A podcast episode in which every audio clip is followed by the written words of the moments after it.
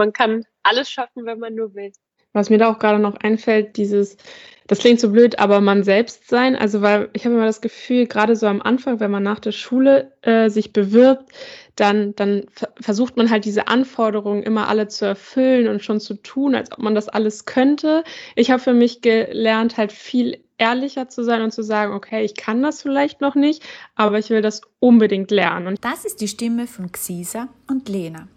Beide gehören den IT-Girls aus Deutschland an. Beide haben vor BWL im Bachelor studiert und beide haben sich im Master für die IT entschieden. Durch fehlende Vorbilder, die sie sich selbst gewünscht hätten, ist die Initiative itgirls.de von Lena und ihrer Schwester Laura ins Leben gerufen worden und derer mittlerweile eben auch Xisa angehört. Ihr Ziel ist es, Mädchen und Frauen zwischen 15 und 25 für IT-Themen zu begeistern und in ihrer Reise in die Tech-Branche mitzunehmen. Im Gespräch mit mir reflektieren sie ihren bisherigen Weg. Sie erzählen davon, warum sie sich nicht von Anfang an in die IT getraut haben, von ihren Eltern und geben ganz private Einblicke in ihr Leben. Ich freue mich sehr, dass die beiden heute hier sind, denn für mich ist es auch eine ganz besondere Premiere, nämlich zwei Frauen in einer Podcast-Folge zu haben. Was hat euch zu den IT-Girls gemacht? Die Idee ist ja von mir und meiner Schwester entstanden und wir haben jetzt inzwischen ein Team von sieben äh, jungen Frauen, die uns unterstützen. Und äh, ja, ich habe bin auf die Idee gekommen, als ich mich für meinen IT-Master entschieden habe, weil ich bin eigentlich Quereinsteigerin, wie Xisa auch. Äh, wir haben beide vorher erstmal BWL studiert und sind, haben uns dann im Master für die IT entschieden. Und da habe ich für mich dann einfach nochmal reflektiert, äh, warum ich eigentlich nicht direkt nach der Schule mit einem Informatik- oder Data Science-Studiengang äh, angefangen habe, sondern erstmal BWL gemacht habe. Und das waren für mich dann vor allem fehlende Vorbilder und Beispiele, an denen ich mich hätte orientieren können. Und so sind dann die IT-Girls entstanden. Ich habe äh, Lena dann über ein Mentoring-Programm kennengelernt, also auch eher zufällig und äh, habe ihr dann auch bei LinkedIn gefolgt und habe das IT-Guides-Projekt gesehen und ich fand es äh, super cool und hatte auch eine ähnliche Geschichte, wie Lena ja eben schon erwähnt hat und äh, dachte, das ist so eine gute Idee. Das fehlt echt noch, dass man irgendwie junge Mädchen dazu bewegen kann und denen zeigen kann, dass das eigentlich so ein interessanter Themenbereich ist, ähm, wo es sich auf jeden Fall lohnt, einen Blick drauf zu werfen. Und ja, deswegen hatte ich dann Lena angeschrieben und dann äh, konnte ich auch ein Mitglied der IT-Guides werden. Was hat euch da jetzt konkret gefehlt im Zusammenhang mit IT und Mädchen? Was hättet ihr euch da eben gewünscht? Ich glaube, das fängt schon ganz früh in der Schule an, dass man dort ja eigentlich, also Informatik ist ja auch in den meisten ähm, Bundesländern kein Pflichtfach in der Schule, da geht es eigentlich schon mal los. Und ähm, auch da wird einem eigentlich von allen Seiten drumherum also es ist nie ein Vorschlag, dass man in die IT-Richtung gucken sollte, dass es sich lohnen würde, Informatik zu studieren. Ähm, und man hat da eigentlich gar nicht so ein Angebot, dass man das überhaupt auf dem Schirm hat. Und ähm, bei mir kam das dann, wie gesagt, erst in der Uni. Also bevor ich angefangen habe, BWL zu studieren, hätte ich mir niemals erträumen lassen, dass ich irgendwann im IT-Bereich ende, weil ich immer dachte, ja, es ist äh, absolut langweilig und ein Männerbereich und äh, was soll man denn dort? Und das sind irgendwie so die Klassiker, die die man halt als junger Mensch immer so mitbekommt. Und ähm, da ist halt die Message von den IT-Girls, dass wir das halt anders machen wollen, dass wir halt jungen Mädchen sagen wollen, ja, ähm, es ist ein total spannender Bereich, der auch für Frauen total interessant ist. Und wir sind ja auch ganz normale Frauen, ähm, die das total spannend finden und coole Projekte gefunden haben und einfach super viel Spaß im IT-Bereich haben. Genau, bei mir war es tatsächlich ähnlich. Also ich war zum Beispiel immer sehr gut in den naturwissenschaftlichen Fächern eigentlich und ich wollte immer Mathe studieren. Aber da kam immer so eher die Zweifel von anderen, also von MitschülerInnen oder auch von, ja, von Erwachsenen, die gefragt haben, ja, was willst du denn damit machen? Ist das nicht viel zu schwer? Und ich habe mich davon halt so verunsichern lassen, dass ich dann halt dann mich doch eher für das klassische BWL-Studium entschieden habe.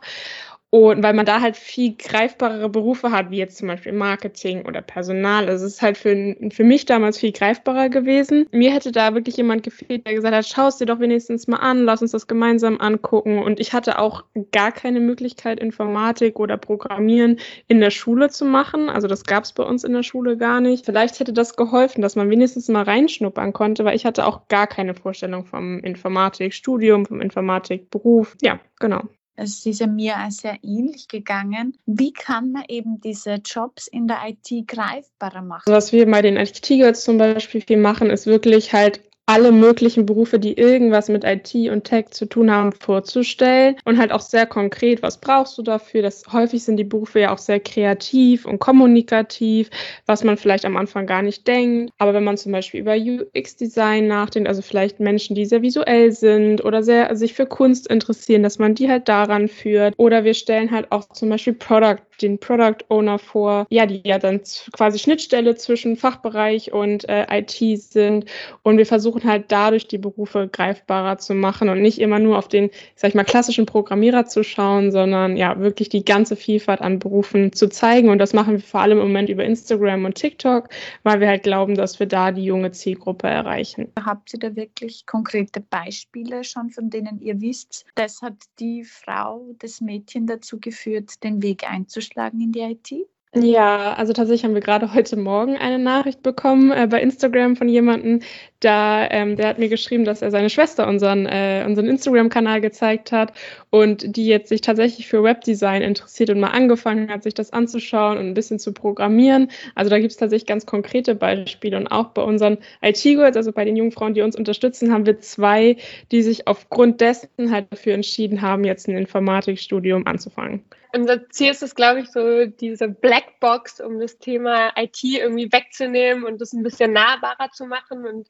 da bekommen wir eigentlich ganz oft super cooles Feedback, dass die Leute sagen, ah, cool, dass ihr endlich mal den Begriff erklärt habt oder äh, ja, uns von dem Beruf erzählt habt, weil das, man hört die Begriffe, aber man versteht sie meistens nicht oder weiß gar nicht, was man sich darunter vorstellen kann. Wer ist jetzt eure Zielgruppe? Er sagt junge Mädchen, das heißt Mädchen, die in der Oberstufe sind, auch Mädchen, die schon in der Grundschule sind. Wo setzt ihr an? Wir haben uns als Zielgruppe quasi junge Frauen von 15 bis 25 gesetzt, also die noch über die Berufswahl nachdenken und auch schon soweit sind, darüber nachzudenken. Vielleicht auch Frauen, die über einen Quereinstieg nachdenken, also die, die sich für den Bereich interessieren, aber nicht wissen, wo sie anfangen sollen oder wie sie einen Einstieg finden. Wir haben uns halt dagegen entschieden, auch noch noch Jüngere zu erreichen, weil es da ja schon Programme wie die Hacker School oder wie die Coding School gibt, die sich ja noch an jüngere ähm, ja, Zielgruppen richtet.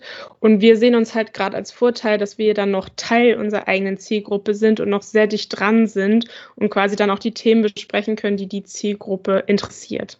Was sind das so die Themen, die die Mädchen heute aus eurer Sicht umtreiben? Also wir sind ja vor allem dann auf den Social Media unterwegs und da versuchen wir natürlich auch ja mit den klassischen Vorurteilen aufzu, aufzuräumen. Also dass man halt nicht der super Nerd sein muss, um IT zu machen. Also wir versuchen, weil das ganze Thema Mathe und so ist ja auch immer noch ein Riesenthema, auch in den Schulen. Damit versuchen wir aufzuräumen, versuchen wirklich ja, Tech zum Trend zu machen, sagen wir immer. Also dieses ganze Thema Influencer, TikTok-Videos drehen, das ist ja in der Zielgruppe auch ein Riesenthema. Und wir versuchen halt zu zeigen, dass man das auch verbinden kann und dass ja äh, die ganzen sozialen Medien ja auch irgendwo auf Tech aufbauen und dass man, also wie viel Einfluss das eigentlich auch haben kann. Ich weiß nicht, Xisa, vielleicht kannst du noch ergänzen mit Themen, die junge Frauen interessieren. Ich glaube, den anderen Bereich, den wir noch abdecken, den hattest du vorhin schon erwähnt, ist einfach äh, die Berufe zu zeigen, die möglich sind, weil es ja so viele coole, spannende Bereiche gibt, die ähm, man in der Schule überhaupt nicht kennenlernt und auch gar nicht auf dem Schirm hat, dass es solche Berufe überhaupt gibt. Und da halt noch so ein bisschen zu dem aufzuschließen, was die Schule vielleicht an der Stelle verpasst. Jetzt inwieweit hat denn Social Media bei eurer Berufsorientierung, bei eurer Studienorientierung euch geholfen? Habt ihr das euch auch schon zunutze gemacht? Also als ich zumindest in der Schule war, war Instagram und so noch gar kein Thema. Also äh, WhatsApp gab es damals auch noch nicht so richtig. Also es war, glaube ich, ganz in den Anfängen noch. Deswegen kann ich nicht so richtig sagen, wie Social Media mich damals beeinflusst hätte. Jetzt finde ich schon, dass einen das beeinflusst, wenn man sieht, wo andere arbeiten. Also ich habe viele Freundinnen, die auch im Social-Media-Bereich arbeiten und die nutzen natürlich sehr viel dann Instagram und zeigen, wo sie arbeiten, wie sie arbeiten. Und ich glaube schon, dass das sehr helfen kann, halt einen Einblick in die unterschiedlichsten Berufe zu bekommen. Und auch gerade bei TikTok werden ja die unterschiedlichsten Berufe dargestellt und also vom DHL-Boten, der seinen Tag irgendwie in TikToks verpackt, über den äh, Rettungssanitäter, der über Corona-Geschichten erzählt, über halt Anwälte, die ja ihre Beruf dort darstellen. Also ich glaube, da gibt es tatsächlich ganz, ganz viele Möglichkeiten. Ich würde auch sagen, das ist eher ein neuer Trend, aber ich habe jetzt auch ähm, zum Beispiel im letzten Semester ein Auslandssemester gemacht. Und bevor ich ähm, zur Uni gegangen bin, habe ich auch sämtlichen Social-Media-Kanälen gefolgt und da waren dann auch super viele Videos, wo man einfach schon so ein bisschen das Studentenleben kennenlernen konnte, wo sie einen Tipps gegeben haben. Und äh, das finde ich so als Vorbereitung und auch irgendwie als Vorfreude mega hilfreich. Ist es nicht so, dass auf Social Media eher Einzelpersonen im Vordergrund stehen? Warum habt ihr euch trotzdem dazu entschlossen, das gemeinsam jetzt auch zu machen und da gemeinsam aufzutreten? Mm, die Diskussion fiel mir tatsächlich auch häufiger, weil man sagt ja immer, Menschen folgen Menschen und Menschen folgen keinen Unternehmen oder Marken. Deswegen versuchen wir auch trotz dem Namen IT Girls halt sehr darauf zu achten, dass wir mit unseren Gesichtern quasi auftreten. Also im Moment stehe vor allem ich auch im Vordergrund ähm, und mache die Stories und die TikToks, damit es auch einen gewissen Wiedererkennungswert hat. Wir sehen aber trotzdem auch den Vorteil halt, wenn man mehrere ist, dass man halt verschiedene Wege aufzeigen kann. Und jeder hat ja auch unterschiedliche Interessen und Stärken und Schwächen, ähm, so dass jedes junge Mädchen bei uns auch jemanden wiederfindet, den er cool findet, den er, mit dem er sich irgendwie ja connecten kann. Und bei uns ist es tatsächlich auch so, dass wir inzwischen so viele sind, weil wir so viel Arbeit haben, äh, dass wir das auf jeden Fall auf einige Schultern verteilen können. Und das ist für uns natürlich auch ein Riesenvorteil. Aber ich würde schon sagen, also generell, wir haben schon, äh, also Lena, du bist auf jeden Fall das IT-Girls Gesicht und ich denke, das ist auch wichtig, so wie du auch meintest, dass man einfach einen Menschen vor Augen hat, der praktisch die IT-Girls repräsentiert. Das macht schon einen Unterschied. Wer sind denn eure größten Fans? Ui, ja, das ist eine gute Frage. ähm, wir haben halt also gerade bei LinkedIn auch viele, die schon länger im IT-Bereich sind und sich auch schon lange mit den Themen beschäftigen und sich halt auch freuen würden. Also auch gerade viele äh, Männer, die in dem Bereich arbeiten, die sagen, oh, ich hätte so gerne mehr Frauen bei mir im Team. Uns fehlt die Diversität total. Ähm, wir finden das so cool, was ihr macht. Ähm, ich glaube, das ist eine riesen äh, Fangruppe auf jeden Fall bei uns.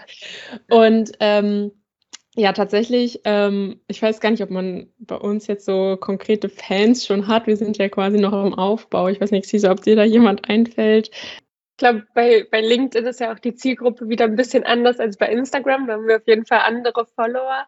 Ähm, ich glaube, bei, bei Instagram haben wir auf jeden Fall ein bisschen jüngere Follower, aber wer da konkret unsere größten Fans sind, das äh, müssen wir noch herausfinden. Gibt es jetzt auch jemanden in eurem bisherigen Werdegang, wo ihr sagt, die Person ist der Entfaltung meines vollen Potenzials im Weg gestanden? Ähm, also ich denke, es gibt schon Leute, die man trifft, die einen den Weg schwerer machen wollen, genauso wie man auch viele tolle Menschen trifft, die einen den Weg leichter machen wollen. Aber Jetzt jemand, der mir richtig im Weg gestanden hat, ähm, fällt mir eigentlich nicht konkret ein, weil meine Familie hat mich eigentlich immer bei allem unterstützt, äh, was ich mir ausgesucht habe zu machen. Äh, auch bei dem, ja, sage ich mal, Themenwechsel von Business zu IT waren sie eigentlich auch total begeistert und ähm, auch in der Uni, würde ich sagen, waren eigentlich immer tolle Professoren meistens an der Seite, die einen unterstützt haben und einen gefördert haben. Also da fällt mir eigentlich konkret niemand ein. Ich habe auch gerade darüber nachgedacht. Also bei mir ist halt auch so, meine Familie hat mich immer unterstützt in all den Sachen, die ich gemacht habe. Und es gab eigentlich niemanden, wo ich jetzt sagen würde, der hat es mir schwerer gemacht. Also ich habe zum Beispiel auch ein duales Studium im Bachelor gemacht, wo ich ja mit einem Unternehmen oder in einem Unternehmen gearbeitet habe. Und auch da war es immer eher fördernd, also dass man, dass sie einen unterstützt haben und ich mich sehr frei entwickelt entwickeln konnte und auch die ganze IT-Sache natürlich unterstützt wurde. Häufiger ist es dann wirklich so, so Leute, die das dann mal mehr hinterfragen ähm, oder kritischer auch hinterfragen, aber das das stärkt mich meistens eher noch da drin und es ist ja auch sehr hilfreich, wenn man konstruktives Feedback bekommt und Leute das auch mal ein bisschen challengen, äh, was man macht und was man vorhat. Deswegen fällt mir da auch keine konkrete Person an, die mir im Weg stand. Wenn ihr jetzt an eure Eltern denkt, was sind denn die glücklichsten Erinnerungen an eure Eltern, die ihr habt jetzt aus eurer Kindheit, aus eurer Jugend? Also ich glaube, ich hatte großes Glück. Ich hatte echt eine total schöne Kindheit. Ich glaube, bei meinen Eltern ist das Schöne, dass sie mich wirklich eigentlich immer bedingungslos geliebt haben und mich bei allem unterstützt haben, mich viel gefördert haben. Ähm, ich glaube, konkrete Erinnerungen sind da vielleicht äh, Familienausflüge, besonders hier in Berlin. Wir sind immer ganz viel Fahrrad gefahren im Wald und äh, wir haben auch ganz tolle Urlaube immer gemacht, ganz oft in Italien und das sind so meine liebsten Erinnerungen vielleicht aus meiner Kindheit. Ich glaube, bei mir ist es halt ähnlich auch. Also wie ich gerade schon auch gesagt habe, dass halt immer dieses bedingungslos zu unterstützen und immer, immer, ja, das mit zu vertreten. Ähm, und ja, also ich glaube, wir haben auch halt großes Glück mit unseren Eltern, äh, dass die uns da so unterstützen. Ähm, und ich habe, also was mich, glaube ich, auch sehr glücklich macht, dass ich halt auch nach wie vor so ein gutes Verhältnis mit meinen Eltern habe. Also ich meine, ich bin inzwischen über 25 und ich bin aber noch vor Corona zusammen mit meinen Eltern auch regelmäßig in Urlaub gefahren. Und ähm, ich glaube, das schätze ich halt sehr wert was ich halt auch immer gut fand, wenn ich mal in der Schule oder so Probleme hatte, dann hat meine Mutter immer mich da unterstützt, sei es, keine Ahnung, in Deutsch war ich zum Beispiel in der Rechtschreibung am Anfang sehr schlecht, dann hat sie sich halt am Wochenende mit mir hingesetzt und mich da unterstützt. Oder als ich die Schule wechseln wollte, waren sie auch immer mit dabei. Also ich glaube, das sind so die Erinnerungen, die ich da auf jeden Fall auch habe. Jetzt habt ihr ja beide sehr das hervorgehoben, mit den Erinnerungen äh, draußen gewesen zu sein. Und ähm, bei sehr vielen Frauen, mit denen ich im Zuge des Podcasts gesprochen habe, wenn es um das Thema Kindheitserinnerung geht, haben sie ja diese Draußensein erwähnt. Wie kann man sie jetzt eurer Meinung nach oder wie schafft man es vielleicht auch Kindheitserinnerungen zu bekommen, die vielleicht mit Technologie, IT, Computern, Informatik zu tun haben? Was mich auf jeden Fall sehr geprägt hat, war, ich habe super viel Computerspiele gespielt. also auch mit meiner Schwester zusammen. Wir haben uns teilweise morgens auch schon vorm Frühstück einen Computer geschlichen und schon mal ein paar, paar Stunden gespielt. Das würde mir jetzt so als Kindheitserinnerung einfallen und vielleicht wäre da auch ein guter Ansatz zu sagen, es gibt ja auch super viele Programme, wo man spielerisch programmieren lernen kann dass man halt sowas mehr macht. Also das hatte ich zum Beispiel jetzt in meiner Kindheit nicht, aber das wäre vielleicht ein, ein, Aspekt gewesen. Und ich glaube, was, was halt noch viel mehr gemacht ist, ist halt dieses Klass in klassischen Rollendenken aufzubrechen. Also das Mädchen immer rosa tragen und äh, Jungs immer blau, das sieht man ja immer heute, heute immer noch. Und ich habe zum Beispiel in meiner Kindheit immer ich habe eine Carrera-Bahn bekommen, also mit Autos gespielt. Ich hatte eine Eisenbahn, also halt vielleicht eher in, in Anführungszeichen männlichere Spielzeuge auch bekommen, hatte aber auch genauso die Barbie-Puppen. Also ich hatte halt auch da irgendwie die Freiheiten, mir auszusuchen, womit ich spielen möchte. Vielleicht muss man da in die Richtung einfach noch weiter aufbrechen. Ja, mir würde alternativ noch einfallen, woran ich mich auch gut erinnern kann, sind äh, Schulausflüge oder Wandertage, wo man dann besondere Sachen gemacht hat. Und ähm, das könnte man ja eigentlich auch mit einem stärkeren IT- oder Technologiefokus noch machen. Also ich weiß zum Beispiel, dass wir auch früher ins Technikmuseum mal gegangen sind, aber da geht es ja sehr viel mehr noch um ältere Technik, also aus dem letzten Jahrhundert. Und ähm, das könnte man vielleicht an den Schulen anregen, dass dort einfach noch ein bisschen mehr interessante IT-Projekte ähm, oder Projekttage oder Wochen sogar stattfinden, dass man da ein bisschen mehr die Berührungspunkte hat, schon früh mit, ich weiß nicht, vielleicht spielerisch erstmal Robotern oder ähm, ähnlichen Themen, die Kinder einfach cool finden und sie begeistern. Ja, da habe ich jetzt auch gerade drüber nachgedacht. Also, dass man halt Technologien noch auch anfassbarer macht, also sei es in Form eines 3D-Druckers oder in Form von kleinen Robotern, ähm, aber dass man halt das wirklich greifbarer macht und dass man halt sowas, ich sag ich mal, statt dem klassischen Technikmuseum macht, sondern dass man halt sowas auch mal den Kindern anbietet. Das kann ich mir auch gut vorstellen, ja. Kann man natürlich als Eltern theoretisch auch machen, aber ich würde sagen, die meisten Eltern haben da ja auch noch nicht den Technologiefokus. Das kommt dann vielleicht erst in der nächsten Generation. Vielleicht werden wir das dann bei unseren Kindern machen machen.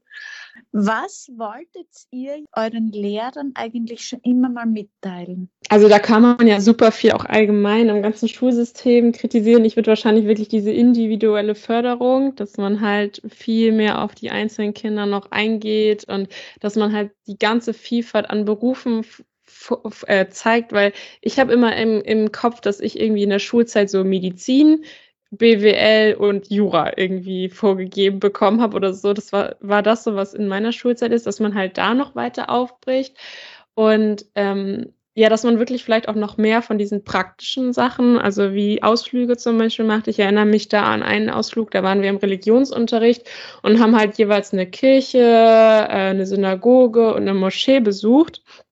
Und das hat mich halt auch so geprägt, weil ich wirklich alles mal mir anschauen konnte, ganz äh, ja frei von Vorurteilen mir das anschauen konnte und da einen Einblick bekommen hat. Und vielleicht kriegt man das halt auch für die Tech-Welt hin ich würde sagen, das fordern ja auch viele, dass irgendwie das Schulsystem es ist einfach an der Zeit, dass es ein bisschen revolutioniert wird und verändert wird, weil es einfach nicht mehr so richtig zeitgemäß ist. Da können die Lehrer jetzt auch nicht unbedingt was dafür, ähm, sondern die üben ja auch nur ihren Beruf aus. Aber ich denke, da, da müssen ganz viele Anpassungen kommen. Also auch, dass man in der Schule einfach die Computerstandards lernt, dass man die wichtigen Programme kennenlernt, weil das sind alles so Bereiche, da kommt man an die Uni und das wird dann einfach vorausgesetzt. Aber eigentlich hat man es offiziell nie irgendwo richtig gelernt und dann auf einmal muss man ja wie wild auf dem Computer schreiben, rechnen und äh, Präsentationen erstellen können. Und ähm, ich denke, das ist auch ein wichtiger Bereich, der fehlt. Aber man muss wahrscheinlich eine komplett neue Lehrersparte erstmal ausgebildet werden, die sich in dem Bereich überhaupt auskennt. Gibt es jetzt auch einen Ratschlag oder Erfahrung, der die für euer Berufsleben bisher oder euer Studium, euer Leben in der IT am wertvollsten war? Bei mir ist es auf jeden Fall immer auszuprobieren, einfach mal den ersten Schritt machen. Wenn man dann merkt, dass es doch nichts für einen ist, ist es ja auch nicht schlimm ähm, sondern es einfach wirklich mal auszuprobieren. Also ich habe ja zum Beispiel, bevor ich meinen IT-Master gemacht habe, nochmal ein Semester ganz normal Bachelor-Informatik an der Uni Hamburg gemacht und das hat mich in dem Ganzen einfach nochmal so bestärkt, weil es mir so viel Spaß gemacht hat und ich gemerkt habe, so okay, das ist total das Richtige, aber es wäre für mich auch okay gewesen, wenn ich gemerkt hätte, ah nee, habe ich mir irgendwie anders vorgestellt. Also für mich ist wirklich dieses Ausprobieren, neugierig sein, ähm, sich auch Inspiration holen. Also ich höre zum Beispiel ganz viel Podcasts und da sind immer so spannende Geschichten. Ich bin immer total gehypt danach und denke mir, oh, das muss ich auch ausprobieren. Ähm, also das hilft mir total, ähm, ja, in meinem Berufsleben und in meiner IT-Welt. Ja, würde ich auch so unterschreiben. Man sollte sich nie von Ängsten steuern lassen oder ähm, aus Angst heraus einen Weg nicht bestreiten, sondern einfach sagen, ich probiere es jetzt und äh, ich probiere gegen meine Angst anzukommen, auch wenn es mir von allen anderen Seiten eigentlich so vermittelt wird. Ähm, aber ich gehe meinen Weg und ich mache einfach weiter und im Endeffekt klappt das ja auch alles. Also wir haben das jetzt auch fast geschafft schon und ähm, man muss echt eigentlich im Endeffekt vor gar nichts Angst haben. Man ist ja auch nicht alleine, ähm, sondern hat so viele tolle Menschen an seiner Seite und man kann alles schaffen, wenn man nur will. Was mir da auch gerade noch einfällt, dieses, das klingt so blöd, aber man selbst sein. Also, weil ich habe immer das Gefühl, gerade so am Anfang, wenn man nach der Schule äh, sich bewirbt, dann, dann versucht man halt diese Anforderungen immer alle zu erfüllen und schon zu tun, als ob man das alles könnte. Ich habe für mich gelernt, halt viel ehrlicher zu sein und zu sagen, okay, ich kann das vielleicht noch nicht, aber ich will das unbedingt lernen und ich habe da mega Interesse dran. Und damit bin ich immer weitergekommen, als zu sagen, ah, ich kann vielleicht schon Python super gut oder ich bin super gut in Spanisch sprechen, sondern es hat mir immer eher was gebracht zu sagen, äh, ja, ich möchte das lernen. Und äh, ja, das ist vielleicht auch nochmal ein ganz guter Tipp man selbst sein. Welche der Menschen, mit denen ihr regelmäßig Zeit verbringt, lässt denn eure besten Eigenschaften zum Vorschein kommen? Seid ihr das auch für euch selbst? Also ähm, ich würde sagen, auf jeden Fall. Also ich probiere immer gut auf mich selber zu hören, auch ähm, gerade wenn man in sehr stressigen Phasen ist, dass man einfach gut darauf hört, was man braucht, dass man auch mal sagt, man braucht eine Auszeit. Ich glaube, das passiert ganz oft, wenn man tausend Projekte hat, so wie wir es haben, dass man irgendwie so viel um die Ohren hat, dass der Körper einfach manchmal auch sagt, nee, ist das jetzt genug? Und dann ist es, glaube ich, auch ganz wichtig zu sagen, okay, ich nehme mir jetzt mal eine Pause, ähm, weil ich habe es mir auch verdient. Und ich glaube, ja, da bin ich auf jeden Fall selber mein, mein größter Motivator und kann auf jeden Fall mich selber da sehr gut pushen. Und ansonsten würde ich sagen, ist auch definitiv meine äh, Familie, mein Freund, auch meine guten Freunde, die einen auch einfach immer weiter antreiben. Das ist, glaube ich, auch wichtig, dass man ein äh, Umfeld hat, was einen immer weiter motiviert und immer weiter dazu bewegt, dass man noch besser wird oder noch weiter vorankommt und gleichzeitig aber auch zufrieden ist mit dem, was man hat. Ich würde sagen, bei mir ist das ähnlich. Also natürlich mein Freund, also da äh, bin ich ich selbst, ich, da kann ich meine Stärken äh, ausspielen. Äh, klar, meine Schwester auch, ne? Man kennt sich von, von Anfang an ähm, und kennt die Stärken und Schwächen und die Eigenheiten des anderen. Ähm, aber natürlich auch genauso, dass die Menschen einem auch sagen können, so tritt man ein Stück kürzer oder pass auf, dass du dich nicht übernimmst. Ähm, ich glaube, das ist auch ganz, ganz wichtig und da lerne ich halt auch immer noch für mich zu sagen, okay, hier muss ich viel häufiger Nein sagen. Ich kann nicht auf allen Hochzeiten tanzen. Ähm, ich kann leider nicht alle Programme dieser Erde machen, die es gibt. Ähm, also da ist zum Beispiel etwas, woran ich immer äh, noch lernen muss und üben muss und das, was mir mein Umfeld halt auch immer wieder äh, ja gibt, aber auch ich kenne natürlich meine Stärken inzwischen auch sehr, sehr gut. Also zum Beispiel ja diese Selbstorganisation, die Zeitplanung. Ich glaube, das ist einfach eine sehr große Stärke von mir oder auch von uns. Ähm, und deswegen können wir uns das auch alles gut einteilen und schaffen halt auch IT-Girls neben halt Uni, Arbeit und sonstigen Themen noch. Was sind denn eure bedeutendsten beruflichen Ziele? Also ich weiß nicht, das klingt vielleicht auch sehr, sehr generisch erstmal, aber ich möchte auf jeden Fall irgendwie einen Impact haben. Also das ist ja IT-Geld schon so die, die, der erste Schritt, also dass man halt irgendwie andere Menschen begeistert oder ihnen was Gutes tut mit dem, was man macht. Ähm, und also auch das ganze Thema gesellschaftliche Verantwortung, das wäre für mich etwas, was sich auf jeden Fall in meinem Berufsalltag später widerspiegeln soll oder jetzt ja teilweise auch schon sich widerspiegelt. Ähm, ich möchte halt nicht irgendwelche sinnlosen Produkte verkaufen, an die ich vielleicht selber gar nicht glaube. Also das ist mir halt super wichtig, dass ich irgendwie einen Impact auf die Person in meinem Umfeld oder auch auf die Gesellschaft habe. Ähm, und auf jeden, also was ich mir halt auch immer noch vorstellen könnte, ist halt äh, irgendwann selbst zu gründen, ein eigenes Unternehmen, auch mit meiner Schwester vielleicht zusammen zu machen. Äh, das ist auf jeden Fall auch ein berufliches Ziel von mir. Ich denke auch selber gründen, sein eigenes Startup haben, das ist ein total spannender Bereich. Mal gucken, wann es dann soweit ist. Aber würde ich auch sagen, ist eigentlich so das größte Ziel, was ich gern irgendwann mal erreichen würde. Was war denn das bisher beste Erlebnis bei den IT-Girls, mit den IT-Girls? Ui, da gibt es bestimmt eine Menge. also, was ich auf jeden Fall sehr, sehr schätze, sind unsere wöchentlichen Meetings. Also, wir treffen uns einmal die Woche, aktuell virtuell und stellen da auch im Fokus halt voneinander zu lernen und die anderen irgendwie weiterzubringen und zu fördern. Das schätze ich auf jeden Fall sehr.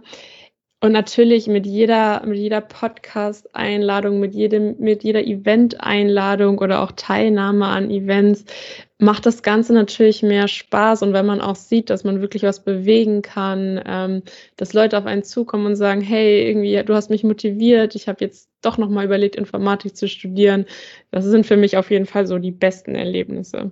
Ja, wir sehen auch, dass unsere Follower zum Beispiel im Moment bei Instagram eigentlich explodieren und äh, auch unsere Reichweite einfach immer größer wird. Und es macht natürlich total viel Spaß, diesen Prozess irgendwie mitzuverfolgen und ja, zu sehen, dass man tatsächlich Leute erreicht und die hören einem zu, die finden das spannend, die finden die Idee cool, die wir haben und ähm, wünschen sich das. Und ja, es macht einfach total viel Spaß. Vielen, vielen lieben Dank. Gerne.